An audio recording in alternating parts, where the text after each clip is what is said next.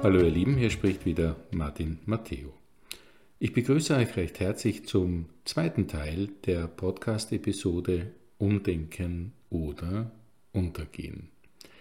Diesmal möchte ich den Blick auf die Chancen hinter der Krise lenken. Nun, Krise, das bedeutet im wörtlichen Sinn Gefahr und Chance. Und heute wollen wir uns einmal ein bisschen die Chancen, die in dieser Krise stecken, näher ansehen.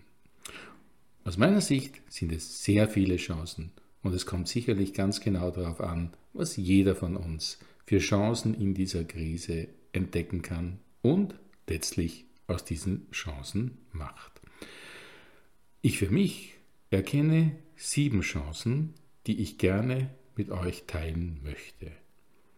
Ich sehe die Chance zur Besinnung oder sagen wir ruhig zur Rückbesinnung. Aber ich sehe auch als zweite Chance die Chance auf Verzicht und Maßhalten. Die dritte Chance, die ich in einer Krise und ganz besonders in dieser Krise entdecke, sind neue Beziehungen. Als vierte Chance haben wir eine, wie wir sie schon sehr lange nicht hatten, nämlich die Chance, neu zu wirtschaften, ja generell die Chance, ein neues Wirtschaften zu ermöglichen. Die fünfte große Chance ist, endlich auch der Umwelt den richtigen, wichtigen Aspekt einzuräumen, den sie verdient. Die sechste Chance, die in dieser Krise steckt, ist auch die Chance, neue Technologien sinnvoll und vernünftig einzusetzen. Und last but not least haben wir diesmal die große Chance der Liebe. Nun sehen wir uns die Besinnung oder sagen wir ruhig Rückbesinnung etwas näher an. Besinnen heißt so viel wie einen Sinn finden, einen neuen Sinn finden. Rückbesinnung bedeutet so viel wie diesen Sinn im Rückblick des Lebens zu finden. Das heißt, die Chance, die ich drinnen sehe, ist, ja, in einem persönlichen, achtsamen, bewusstsamen Blick zurückzuschauen und zu schauen, wie das Leben bis jetzt gelebt wurde, gelaufen ist. Was Gutes war, was Schlechtes war, was man daraus lernen kann. Also, besinnen wir uns und machen gleichsam Bilanz mit unserem Leben, mit uns selbst, aber auch mit der Menschheit. Werfen wir einen Blick auf die zweite Chance, auf Verzicht und Maßhalten. Und mein Leben, ich meine hier nicht den Totalverzicht. Ich meine nicht, dass wir zurückgehen zu den Bäumen und dass wir alle im Wald leben sollen. Das ist auch gar nicht möglich. Aber ich stelle schon die Frage, brauchen wir das wirklich alles, was uns manchmal so vor uns hertreibt? Und meine ich jetzt gesellschaftlich. Braucht man wirklich zwei Autos? Brauchen wir wirklich immer ein neues äh, Fashion-Tool und neue T-Shirts und das alles sofort und das alles billig? Und fragen wir uns doch bitte wirklich auch, auf welchen Rücken wurde dabei unser Wohlstand geschaffen? Ich meine, es geht um Maßhalten. Es geht um vernünftigen Verzicht. Und ich meine damit auch, dass Produkte durchaus wieder teurer werden dürfen, ja sollen. Sie sollen auch wieder mehr Wert haben, mehr Erfüllung haben und damit mehr Freude auch in unser Leben bringen. Lasst mich es an einem Beispiel festmachen. Am guten alten Sonntagsbraten. Wisst ihr, früher war es doch so, man hat sich gefreut, es gab den Braten am Sonntag, ähm, unter der Woche wurde oftmals Fleischverzicht gelebt. Ja, und dann war das was Besonderes. Das heißt, man hat hier auch einen anderen Umgang mit dem Produkt, mit dem Tier letztlich gehabt. Und äh, ja, man hat sich anders darauf gefreut, hat auch einen anderen Genusspegel, möchte ich fast sagen, dahinter erreicht. Oder lasst es mich an einem anderen Beispiel festmachen. Ich kann mich noch sehr gut erinnern, Als ich ein Kind war, ich habe mir wirklich ähm, ja, mein erstes Fahrrad ein bisschen vom Mund abgespart. Ich hatte Taschengeld und habe dann den einen oder anderen äh, Hilfsdienst noch zusätzlich für meine Eltern gemacht und konnte mir ein paar Schillinge noch dazu verdienen. Aber ich weiß noch wirklich, wie ich mich auf dieses erste Fahrrad gefreut habe. Das war so mein es war ein Zwölfgangrad war das damals und ich war unheimlich stolz, habe darauf gespart, habe mich wirklich drauf sozusagen auch vorbereitet und es war eine ganz andere Erfüllung, als wie alles sofort und immer und permanent zur Verfügung zu haben. Das heißt, wir sollten wirklich einmal darüber nachzudenken, auch zu fasten, im Konsum zu fasten, nicht nur jetzt im Sinne von äh, Lebensmittel und von Ernährung. Im Konsum und uns damit selbst, aber auch der Umwelt und letztlich auch unseren Gefühlen etwas Gutes zu tun. Letztlich zu entschleunigen und wieder mehr Ruhe in unser Leben zu lassen. Ich denke, meine Lieben, eine Riesenchance für jeden von uns. Betrachten wir die Chance von neuen Beziehungen etwas näher. Nun, wenn wir diesen Rückbesinnungsbereich und den Verzicht ernst nehmen und da unsere Hausaufgaben sozusagen drinnen machen, dann haben wir auch die Chance auf neue Beziehungen. Die neue Beziehung sozusagen von uns zur Welt, von uns zu den Dingen, von uns, ja, zu unserer Umwelt.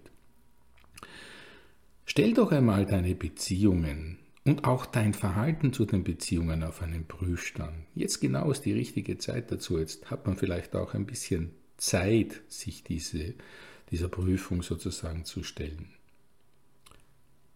Überprüfe mal deine Beziehung zu dir selbst. Bist du mit dir im Reinen? Oder lassen wir uns von einem 7 mal 24 Stunden Power-Tag pro Woche sozusagen durchpeitschen durchs Leben? Die überhaupt keine Zeit mehr lassen, sich mit uns selbst oder gar mit unseren tiefen Wünschen zu beschäftigen. Wie ist die Beziehung zum Umfeld, die Beziehung zu deinem Partner, zu deiner Familie, zu deinen Freunden? Frag dich mal, ist da alles okay oder steckt da vielleicht auch irgendwo der Virus drinnen? Jetzt ist die Gelegenheit aufzuräumen, jetzt ist die Gelegenheit, Klarheit zu schaffen. Und das zu sagen, was du vielleicht immer schon wolltest und ja, Denke dabei und handle dabei, wie wenn es dein letzter Tag wäre.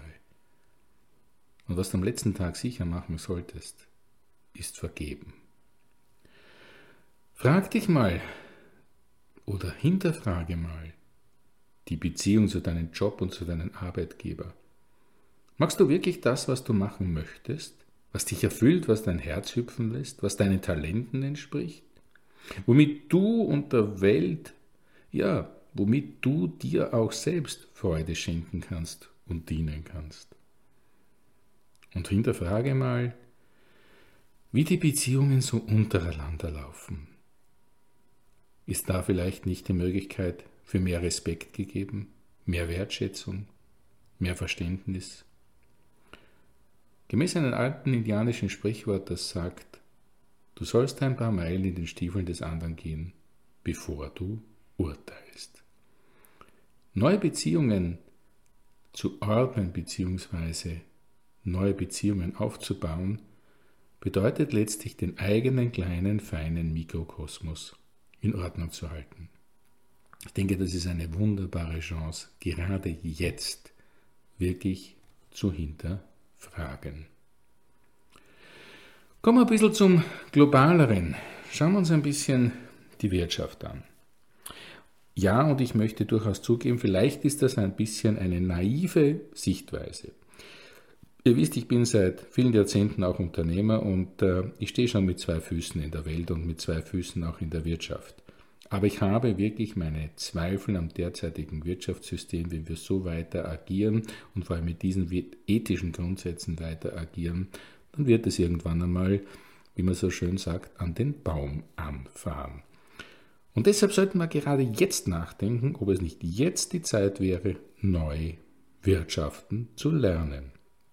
Es braucht letztlich auch wirklich neue Regeln für die Wirtschaft. Und damit meine ich wirklich fairen Wettbewerb mit wirklich klaren Regeln ohne Subventionshintertürchen. Ein ausgewogenes Kräfteverhältnis zwischen den kleinen Betrieben und den großen Betrieben, zwischen den einständigen EPU-Unternehmen, zwischen den Kleinunternehmen oder auch den kleinen Gewerbebetrieben und den Großkonzernen. Es braucht letztlich auch mehr Unternehmerverantwortung, die gefördert werden kann und auch unterstützt werden kann. Denn ich sage euch, Unternehmer sein ist nicht immer ein Honiglecken. Ganz im Gegenteil. Da machen sich viele gar keinen Blick drüber oder keine Vorstellung. Nun, das gehört gefördert, anstatt bürokratisch zu behindert. Und ich trete auch wirklich für Steuergerechtigkeit ein und sage wirklich, diesen Steuerschlupflöchern, die es da rund um den Erdball gibt, den muss man einmal global wirklich angehen. Das heißt aber wirklich global, weil sonst gibt es immer wieder ein Hintertürchen. Ich weiß, das ist naiv und Kapital sucht sich immer seinen Weg, aber jetzt ist einmal die Zeit, auch darauf hinweisen zu dürfen.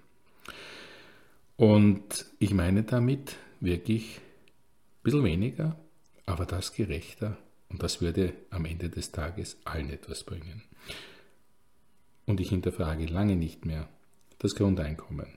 Das wird sowieso ein Thema werden müssen. Jetzt haben wir aber eine ganz andere, ganz große Chance, meine Lieben, fürs Wirtschaften. Und das heißt, wir können ein lokales Bewusstsein entwickeln.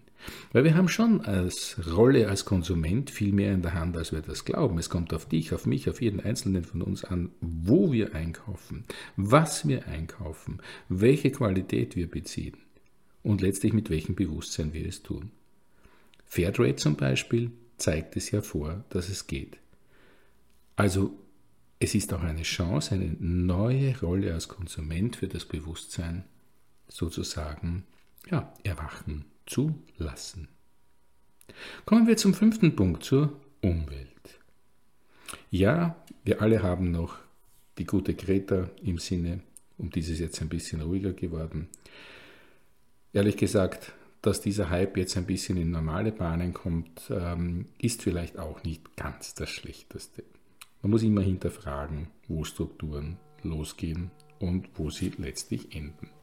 Aber im Umweltbereich, meine Lieben, muss man schon sagen, es ist nicht 5 vor 12, nein, es ist 1 vor 12. Und jetzt muss man auch einmal ein bisschen nachdenken. Maß zu halten, zu reduzieren, aber auch schnellere Schritte in bestimmten Situationen zu gehen, was den Umweltschutz wirklich betrifft. Und damit meine ich auch mehr Transparenz für uns alle zu schaffen, mehr Klarheit zu schaffen, neue Technologien zu fördern. Es ist ein riesiges Potenzial, auch Wachstumspotenzial im Bereich Umweltschutz gegeben. Statt an jenen Technologien festzuhalten, wo wir jetzt schon wissen, dass sie uns mehr schaden, als sie uns letztlich irgendwann einmal bringen können. Und auch da haben wir eine unheimliche Verantwortung als Konsumenten. Jeder für sich selber sozusagen wieder auch den eigenen Mikrokosmos in Ordnung zu halten. Wir hätten jetzt eine Riesenchance als globale Gemeinschaft sozusagen dieser Umweltbewegung wirklich nicht nur einen Hype zu geben, sondern eine Nachhaltigkeit zu geben und nachhaltiges Wachstum aus diesen Umweltthemen heraus zu generieren. Also denken wir um und verhelfen den neuen Technologien. Denkt man nur an viele Aspekte, die es da gibt, von der Elektromobilität bis hin zur Windkraft, bis hin zur Solarenergie, um jetzt nur einige zu nennen. Und ich möchte dazu sagen, ich bin kein Experte, da gibt es viel, viel gescheitere, aber der Menschenverstand, der Hausverstand quasi, sagt mir schon, da liegt Potenzial drinnen. Nicht zuletzt kann man auch sagen, ich muss nicht immer alles selber besitzen. Ich kann ja auch einmal die Bohrmaschine, die ich sowieso nur zweimal im Jahr brauche, mir vielleicht vom Nachbarn ausborgen.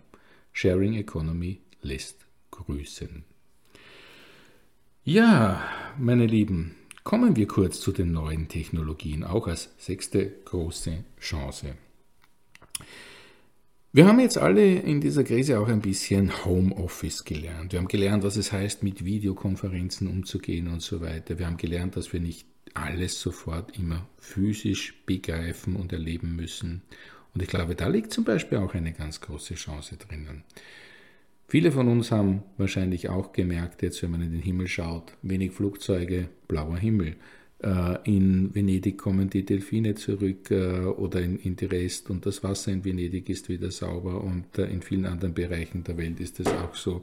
Ich glaube, meine Lieben, neue Technologien gibt es zuhauf und ich bin wirklich überzeugt, dass sie manchmal nicht schnell genug vorangetrieben werden, um alte Technologien noch dementsprechend zu mm, weiterhin laufen zu lassen. Nehmen wir es einmal vorsichtig so. Aber denken wir nur ein paar so Dinge an. Wir können weniger reisen, mehr mit Video zum Beispiel, mit Videotelefonie etc. umsetzen. Wir können E-Learning favorisieren. Jetzt auf einmal sieht man auch dementsprechend, dass dies in den schulischen Aspekten ganz gut funktioniert. Wir können uns eben mit erneuerbaren Energien auseinandersetzen. Wir können alternative Energien entsprechend fördern und zum Durchbruch verhelfen. Wir können andere Formen der Mobilität fördern und zum Durchbruch verhelfen. Von E-Mobilität beginnend bis hinein in das Thema von Carsharing zum Beispiel. Also das würde alleine 15 neue Podcasts füllen, wie viele neue Technologiemöglichkeiten es gibt. Wir müssen aber auch als Konsumenten uns bewusst sein, wenn wir es fordern, dann wird es produziert und dann wird es verkauft. Ja, und meine Lieben, last but not least geht es auch um die Liebe. Die Liebe ist das Gebot der Stunde, denke ich. Und äh, ihr habt sicher alle schon oft die Kraft der Liebe in eurem Leben erfahren. Ich selbst durfte sie auch schon oft erfahren zwischen Menschen, aber auch die göttliche Liebe. Und wir haben jetzt wirklich eine riesen Chance, jeder von uns, sich mit der Liebe zu beschäftigen. Wir haben die Chance auf mehr Frieden. Frieden in uns selbst, der letztlich auch in die Welt strahlt. Liebe zu uns selbst, das letztlich auch in die Welt strahlt. Liebe zu unserer Welt, die letztlich die Welt erfüllt. Öffnen wir uns doch dieser Liebe. Einen Versuch, denke ich, ist es allemal wert. Meine Lieben, ich glaube, auf eines kommt es nämlich wirklich jetzt an. Auf jeden einzelnen von uns. Wenn wir diese Chance nutzen wollen, dann können wir sie gemeinsam nutzen. Möge es uns gelingen. Das wünsche ich uns allen und ganz besonders dir von ganzem Herzen. Danke fürs Zuhören. Dein Martin Matteo.